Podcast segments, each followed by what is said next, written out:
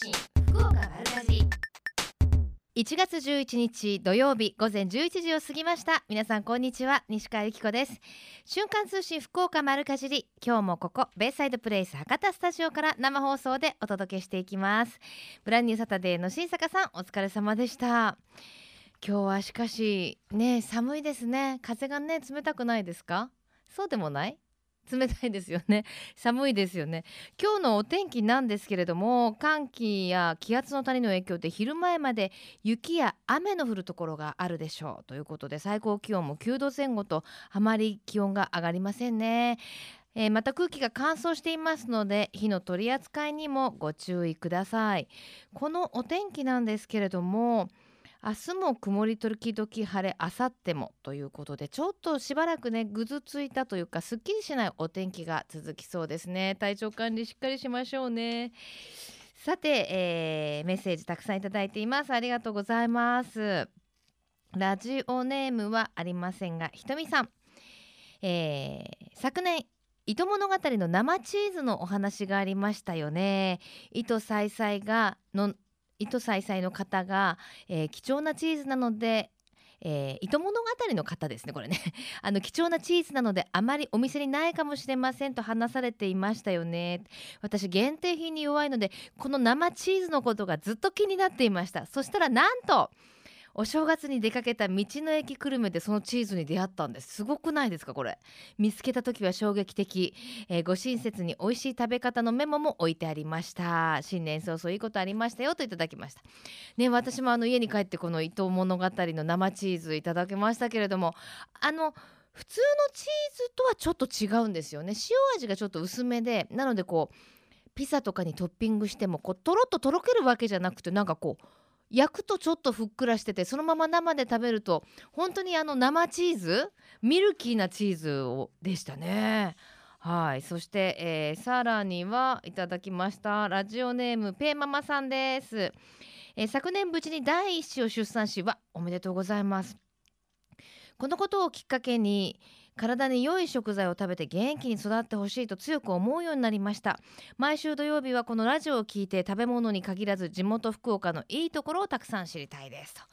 ねやっぱりねお子さん生まれると思いますよね。私もあの野菜ソムリエの資格とかを取ったのはやっぱり子供妊娠した時っていうのがきっかけだった。自分たちはね、まあ、ジャンクフードを食べようが何を食べようか別にいいけどやっぱり今から生まれてくる子供にはいいものを食べさせたいなと思っていろいろ食のことを気にしだしたのがね初めだったので是非ねあの子供の頃に一生の味覚が決まるなんていうふうにも言われていますのでしっかりお子さんのために美味しい、もの作ってあげてくださいね。福岡は本当に食材の宝庫ですから全国でもね有数の農業圏ですから地産地消美味しいねお野菜で美味しい離乳食作ってあげてくださいね。えさてこの番組では皆様からのメッセージお待ちしています。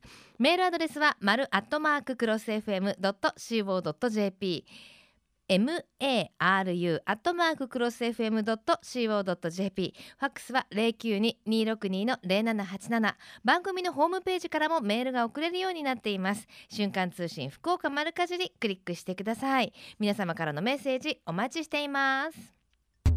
瞬間通信福岡丸かじり瞬間通信福岡丸かじり。続いては教えて聞きかじりのコーナーです。このコーナーでは食や食育地産地消にまつわるお話ふるさと福岡のイベントや街の話題をお届けしています。今週は福岡市経済観光文化局の久さんに黒田官兵衛ゆかりの地をめぐるスマートフォン向けのアプリ福岡歴史ナビについて伺います。久さんよろしくお願いいたします、はい、よろしくお願いします。いよいよ始まりましたね1回目 NHK の大河ドラマ、ねはい、黒田官兵衛はい、もちろんご覧になりましたよね。そうですね。はい。あのやはり福岡とのあのゆかりが深い人物の物語ということなんで、まあ見逃すわけにはいかないということですね。ね、いかがでした？ご感想は？はい、もうやっぱりあの迫力というかですね、うんうん、あの最初の場面から結構すごいなと思って見てました。ね、なんかねやっぱ岡田准一君もかっこいいしですね。はい、ねはい、はい。あの黒田官兵衛って言いますと福岡の基礎を築いた人物とも言われてるんですよね。そうですね。はい。で私たち今の普通に福岡県とか福岡市っていうふうにあの言ってますけども、ええあの江戸時代になるまでは福岡という地名なかったわけなんですよね。ええであの官兵衛の息子の長黒田長政が関ヶ原の戦戦いで手柄を立てて、ええまあ、筑前の国、まあ、今の福岡に領地をもらってこの地にやってくるんですけども、うん。でそこで新たにあの城を作った時に、まあ、あの名前をどうしようかということで、ええ。えー黒田家の発展の元となったあの備前の国、まあ、今の岡山県ですけども、はい。そこのあの福岡というところがあの、まあ、出身というかですねうん。元になってた場所なんですけども、その福岡の地名を、えーこっちに持ってきて、えー福岡というふうに名付けたということですね。ですから、はあ。まあ、以後、その商人の町の博多と武士の町の福岡が並んで発展してきてるんですけども、ええ。その城下町であった部分にその市役所とかですね、うん。そのあのえー展示の駅とか、うんあの繁華街がありますんで、ねもうまさにその、えーそういった意味でも福岡の礎を築いたっていうふうなことが言えると思います。ははなるほど。そういえばあのテレビで見ました。はいあの福岡っていうの始まりはその岡山の福岡からだっていうそうですね。たどるはい旅をやってるコーナーがありまして、そういうことだったんですね。はいへえ、まああのー今岡山の話出ましたけれども、黒田官兵衛ゆかりの地も各地にあるんですかね？そうですね、いまあ、あのこの福岡市内にも当然たくさんあのありますね。はいええ、たくさんありますか？はいまあ、はいもちろんその、ね、官兵衛の息子の長政がお城を作ったということで福岡城っていうのはもちろんのことなんですけども、でそのお城の周辺にはあの城下町の整備に伴って作られた神社とかですねお寺がたくさんあります。まあそういうこうあのえ大河ドラマから入って福岡の街を今一度改めて知るっていうのはいいことですよね。そうですね。はい、はい、そんなスマートフォン向けのアプリができたと。はい。はい、はい黒田官兵衛ゆかりの地を巡るスマートフォン向けのアプリということなんですが、これどういうものですか？えっとですね、あのこれがその福岡歴史ナビというものなんですけども、えーまあもともとはその官兵衛ということだけではなくてですね、あの福岡市っていうところはもう2000年以上の長い歴史がある場所でして、ええ、まああの皆さんよくご存知だと思うんですけど、国宝の金印とかですね、はいはい。それからあとあの航路館とか、うんあの元寇香類とかってあの一度は聞かれたことがあると思うんですけども、はい。そういったものに代表されるようなあのたくさんの歴史遺産があるんですね。うん。でそういった有名なもの以外にも街の中にはたくさんそういった歴史遺産があるんですけども、ええそういうものっていうのはあの詳しい人は知ってるんですけども、はい。なかなかですねその知られていないものも多いわけなんですよね。ええ、でそういったものをより多くのあの市民の皆さんとかそれから福岡を訪れる観光客の皆さんに、えーまあ、街歩きをですねさ楽しみながら知ってもらおうと思って作られたのがこの福岡歴史ナビというものなんですね。えー、なんかちょっと巡ってみたいです。はい、はい。どんなコースがあるんですか？全部でいくつあるんですっけね？えーとですね、今のところ、あのー実際に使えるコースっていうのは、えー、と5コースですね、5つのコースがあるんですけども、五つもあるんですか？はい、ええで今後もまたいろいろあのどんどん増やしていくっていうふうには考えているところなんですが、はい。でえーとまあ、この歴史ナビ自体はですねそういうふうに、あのー歴史というか時代をテーマにですねあのコースを設定してまして、うん。でその中にあるコースの中にある歴史遺産のスポットをですね、ええそのスマートフォンの画面に出てくる地図とか、それからあと、えーかいろんな解説の文章とかですね、写真を見ながら、えー見て回ることができるっていうそういうものなんですね。例えばどんなコースがあります？えーっとですね、まああのー一番最初に作ったのがあの博多駅を中心としたルートなんですけども、ええ、博多駅をスタートして博多にはいろんなその、えー、と中世っていうあの、まあ、鎌倉時代とかですねそういった時代から続いているあのお寺とかがありますので、えーそういったものを巡るルートとかですね、うんうんうん。でそれから、まあ、あの今回、官兵衛ゆかりのルートっていうことなんですけども、えー、と福岡城、お城を中心にして、えーその周りを巡るルートを今度あの今回4つ増やしたんですけども、ええ、ええ。はい、一番こうええあのポピュラーというかここからやったらいいんじゃないみたいなコースってどんなコースがあります？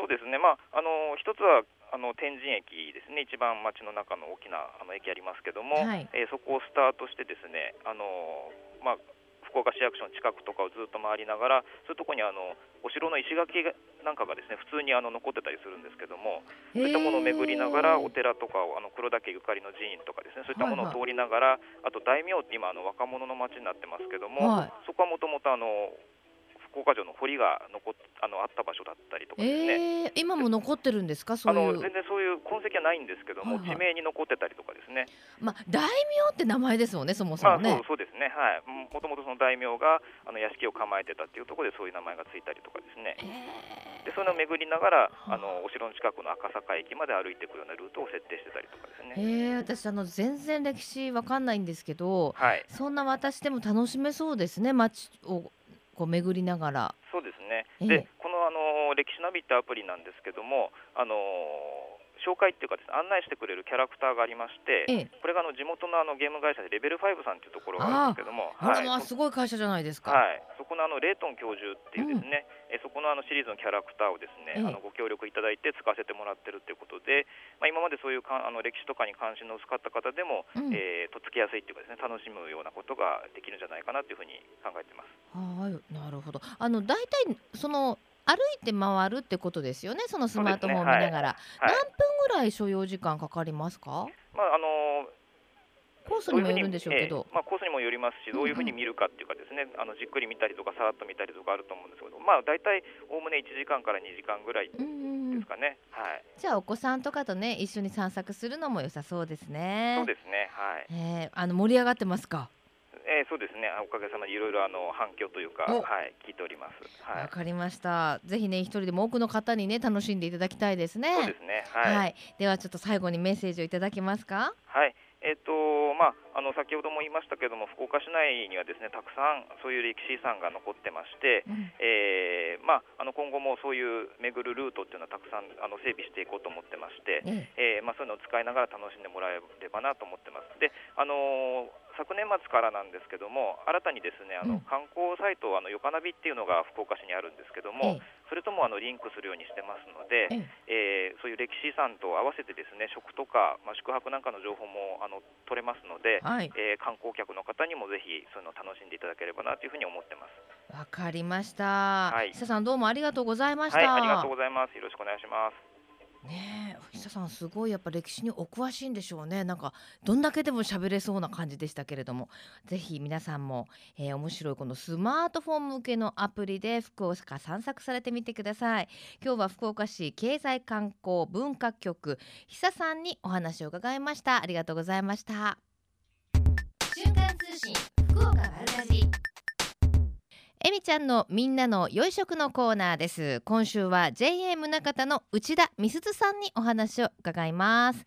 内田さんこんにちは。こんにちは。お久しぶりです。お久しぶりです。よろしくお願いします。よろしくお願いします。あのーね内田さんは JA 宗方で米粉を使ったパン工房。はい、で働いてらっしゃるんですよねそうですね。あのここ2、3日寒いじゃないですか寒いです何時ね。何時に起きてらっしゃるんですか？あ、皆さん6時です。もう起きるの嫌でしょこの寒い時期嫌でしょうね。ねえはいまずはですね、はいその JA 宗方米粉を使ったパン工房からご紹介くださいはい。JA 赤 JR 赤間駅からうん県道69号線で福岡方面へ車で3分ぐらい、はえー走っていただくと、はい米粉パン専門店のほのかがございます。はいえー JA 宗方加藤支店が目印ですので、うんぜひお越しください。ねえあの一度ねスタジオに持ってきていただきましてもちもちして美味しいですもんね、そうですね。もちもち感はもちろんなんですけど、うん米粉パンの特徴といったらですね、腹持ちの良さなんですよ。お腹が空きにくい、そうです。朝食でパン食の方はぜひとも食べてもらいたいですうね。んお腹のすく時間が違うと思いますよ。うんねあのしいろんなあの面白いパンをね作ってるイメージがあるんですけれどもはい。どんなパンがあるかちょっとざっくりご紹介していただいていいですか？そうですね、えー食パンはもちろんなんですけれども、フランスパンからうんデニッシュから、えーそうですねクロワッサン、うんもういろんなパンが並んでます。あの食パンはもちろんですけどフランスパンも米粉で作るとそうです。やっぱりちょっと違うわけですよね。中がもちもちで、ええ外はパリッとです。なんかあのおお米って炊きたての時ってツヤっと光ってるじゃないですか。はい。あの米粉パンもこう割ったりするとなんかツヤっていう感じがちょっと普通のパンとは違いますよね。そうですね。やはりもちもち感とそのツヤが違いますね。えー、でもそのお米を使うことによってその発酵とかねすごく難しいんでしょ？そうですね。普通の、えー、小麦に比べると、はい、まあいろいろと工夫を凝らしてやっとこのパンになりました。そうですよね。すごい試行錯誤されたってお話してましたよね。そうですね。はい。特にやっぱ難しいところでどんなところですか？やはりですね普段は餅のように粘り気があるじゃないですか、はいはい。それをふわっとしたパンにするには相当ですね、えー、工夫が必要です。確かにちょっと対極にある気がしますね。そうですね。ねばっともっちりとっていうのとふわふわはい。っていうのはちょっと違いますね。違いますよね。はい。違いますよね。って。しみじみおっしゃってますけど、はい。難しいです。難しいですね。はい。でもあの好評のパンもいろいろね出来上がって。はい。さあで今のままとどまらずいつも新作にチャレンジされてますけれども。はい。またすごいパンを。あそうなんですよ。新作が。はい。はい。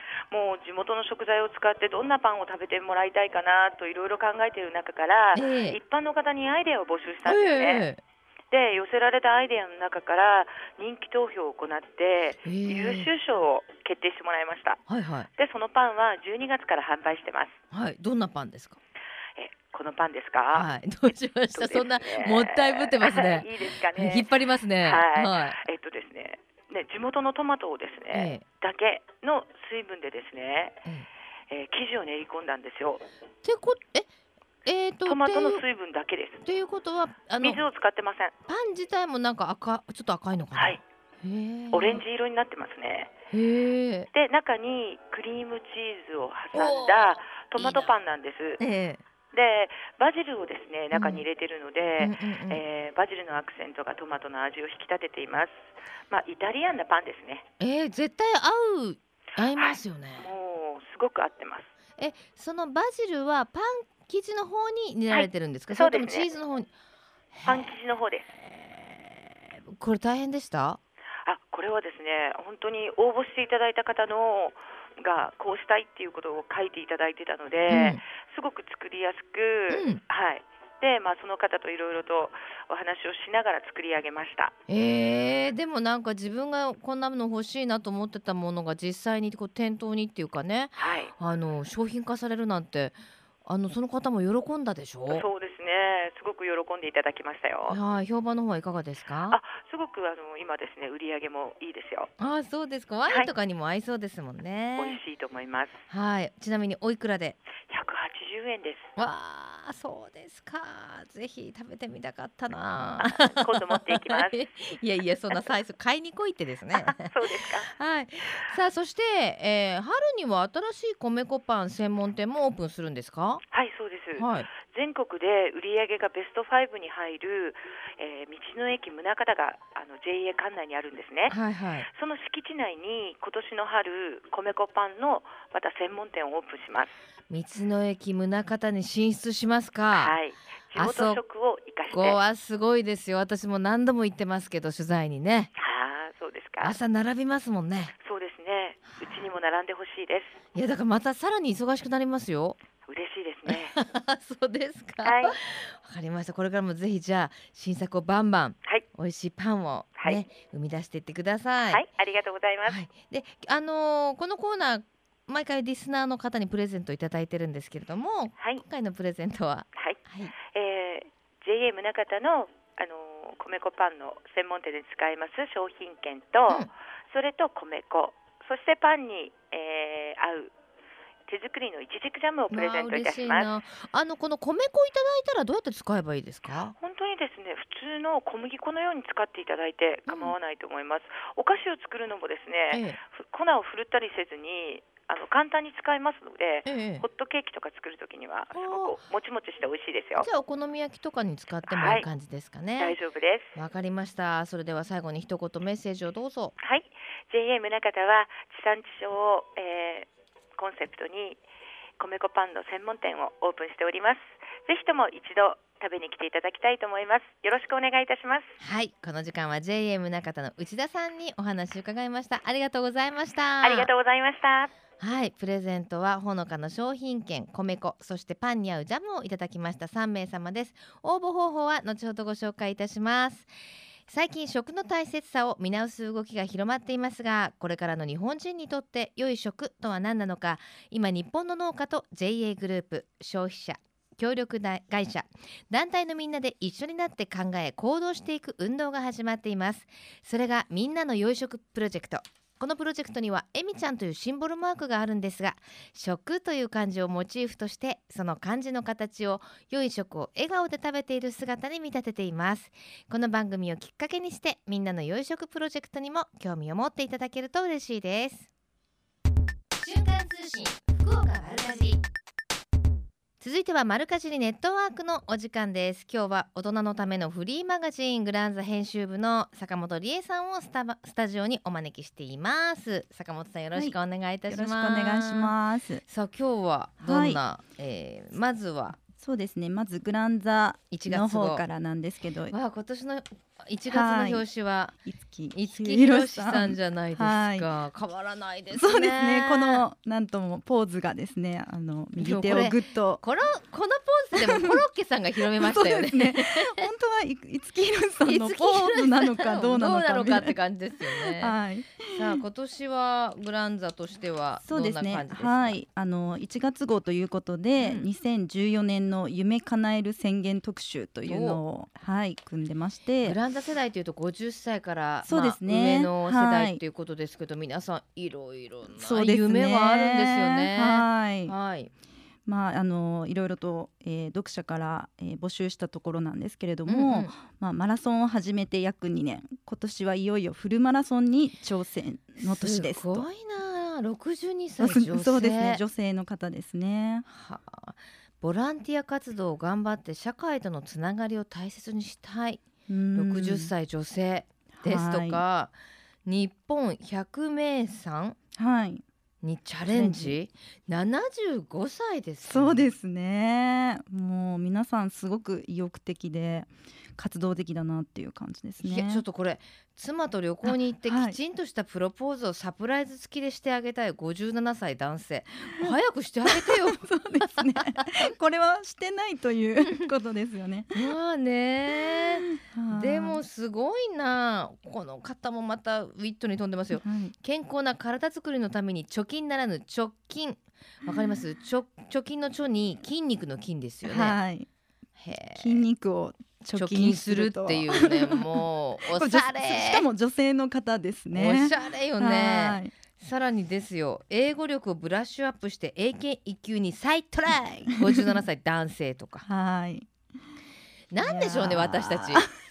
なんか頑張んなきゃね。だダメだなって思いましたね、えー、坂本さんの今年の課題というか目標は？もう夢とかいうレベルじゃないですね、えー、何何言ってみようよいやもうここのこういうもう大きな目標はまだまだ全然私の中にはまだないんですけどもはいはい、もうやっぱり年齢とともにですね、えいろいろと貯金じゃないですけれども、はい、本当緩んできてるところがありますから。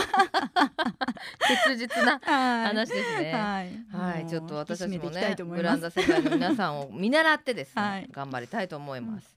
うん、さあそして？はいえー、次はエルフエルフですね。なんですけれども、はい、こちらはあのこちらも読者のアンケートを取って、えー、まとめてるリサーチのページを紹介したいと思うんですけれども、はい、1月のお題は、えー、天神博多街の今を徹底観察ということで、うん、えーと、これも半年に1回ぐらいですね、うん、あの天神の街だったり博多の街のショッピングの読者の動向をチェックして、えー、アンケートを取ってるページですね。はいどんな感じですかね。そうですね。でこちらもいろいろと博多と天神と比較したりということで、うんうん、えー、もうアンケートを取ってるんですけれども、はい、そうですね皆さんやっぱりあの天神とか博多に来る頻度もちょっと半年前よりも高くなってたりとか、まあ、ショッピングとかにいくらお金を使いますかっていうところでも、えーまあ、どちらもこう衣料品とか靴とかバッグとかもですね、うんうん、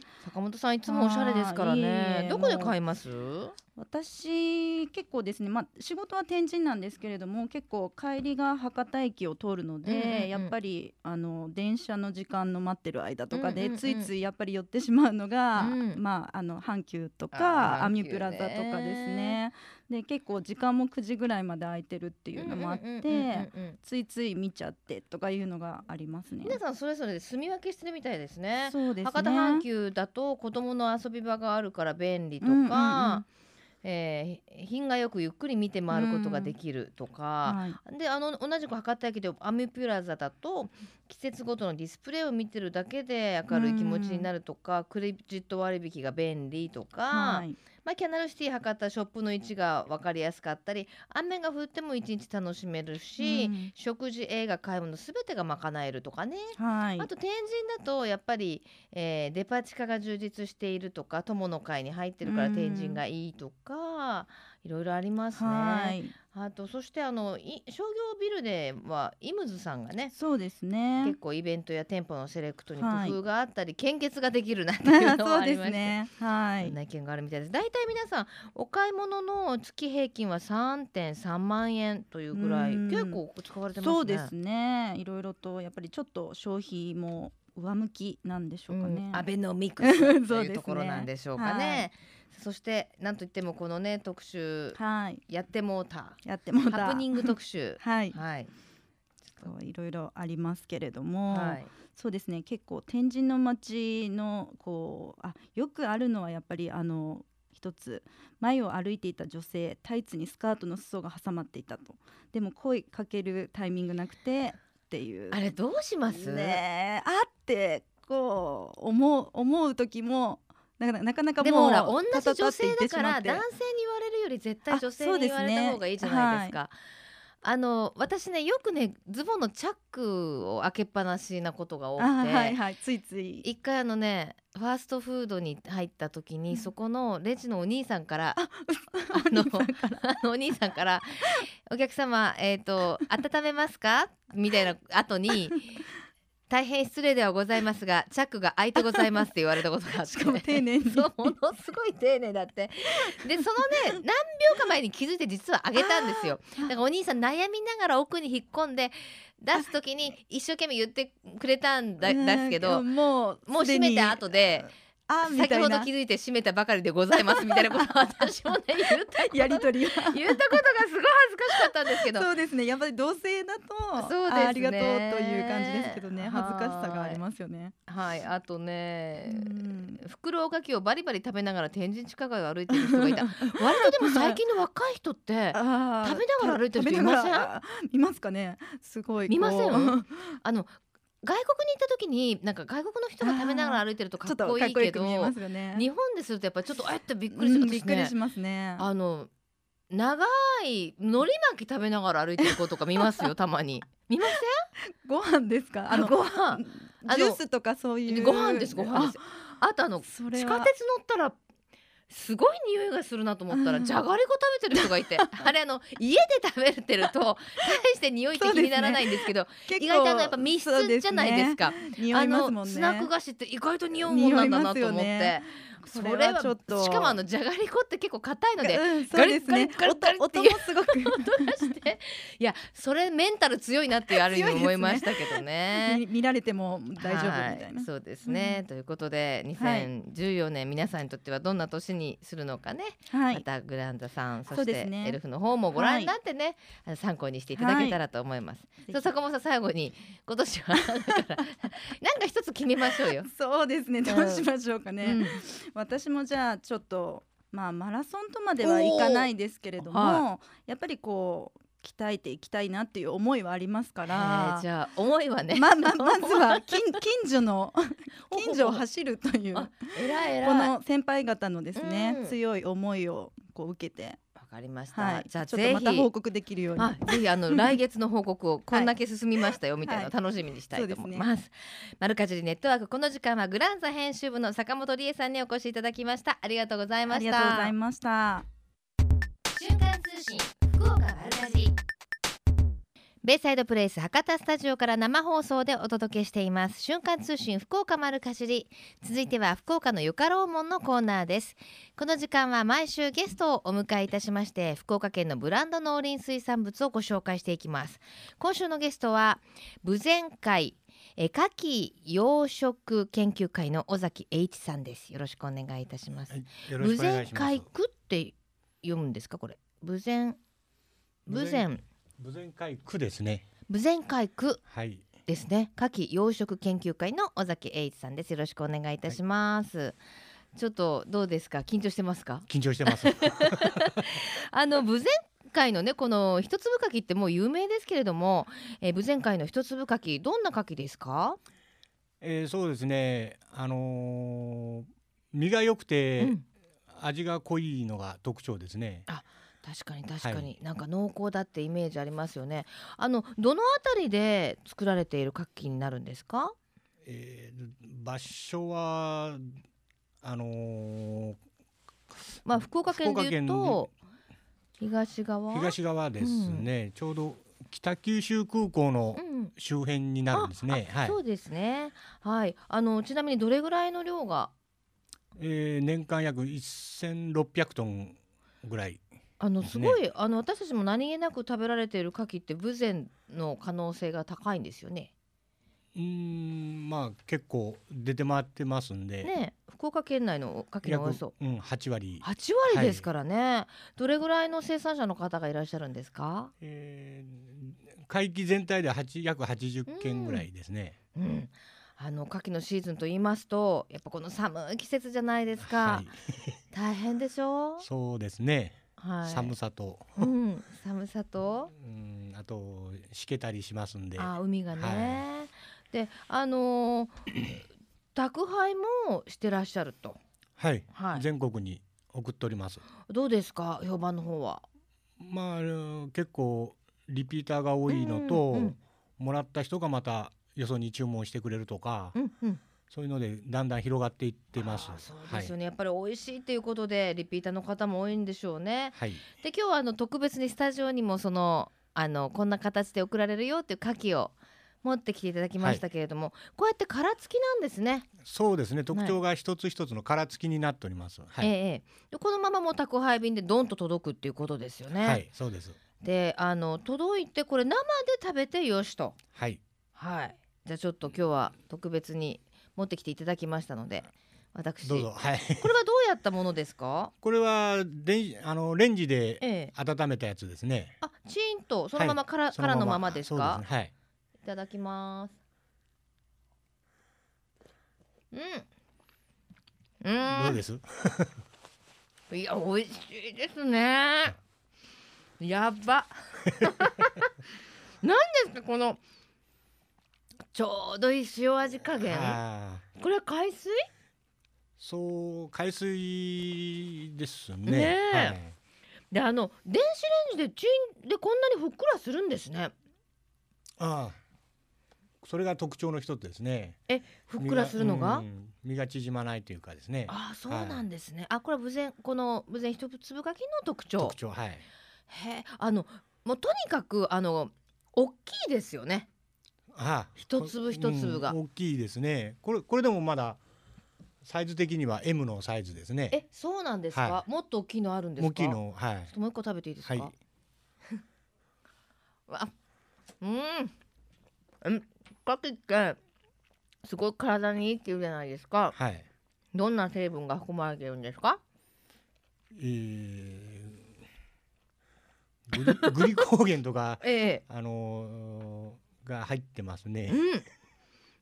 うん あの乳白色の部分に結構そのグリコーゲンが入ってるんですよね。はい、えでもなんでこんなに美味しく育つんですか？えー、あのー、海がですね、ええ、穏やかなんですね。はいはい、であのー、なんていうかな牡蠣が栄養を取るための時間が長いんで、うんうん、プランクトンをよく食べるんでそれで大きくなると思います。